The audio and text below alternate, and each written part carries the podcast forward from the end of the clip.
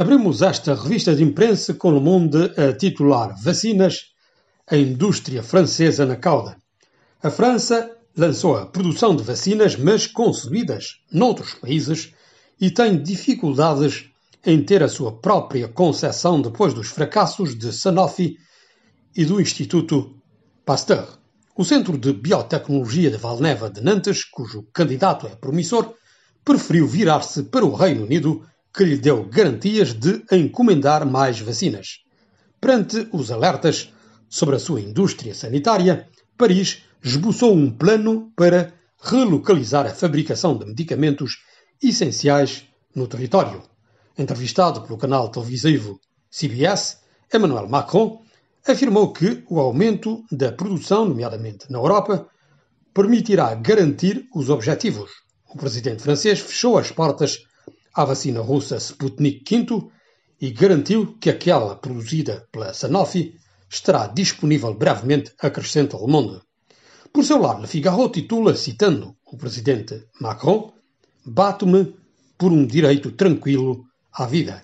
Numa entrevista exclusiva ao jornal, o chefe de Estado defende o seu balanço sobre a segurança e, face ao aumento da violência cotidiana, afirma a sua vontade em combater qualquer forma de impunidade.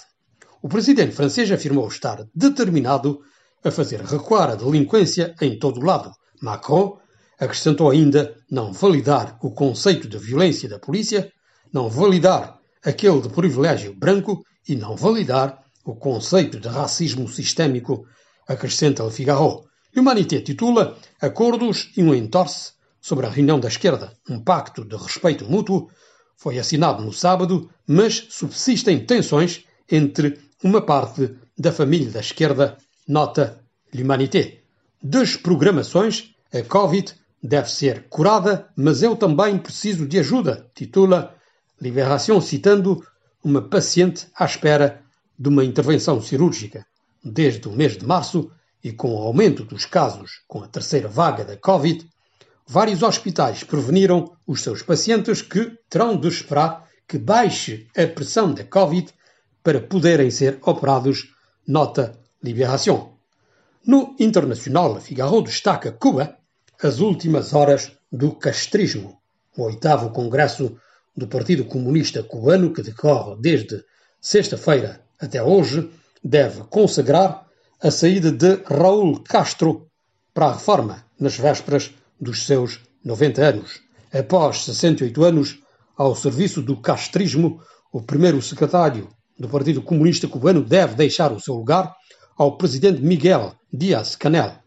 Um acontecimento que marcará o fim da era Castro, porque pela primeira vez desde 1959 nem Fidel, morto em 2016, nem o irmão Raul presidirão os destinos da ilha de Cuba, acrescenta Le Figaro. Por seu lado, Lacroix titula nuclear iraniano ainda é possível um acordo.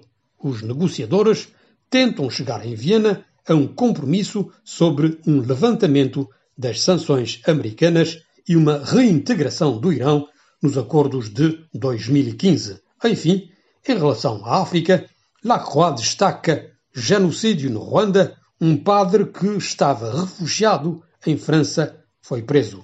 O padre Marcel Itayezu, que chegou em França em fins dos anos 90, foi acusado de genocídio e de cumplicidade em crimes contra a humanidade no Ruanda, acrescenta Lacroix.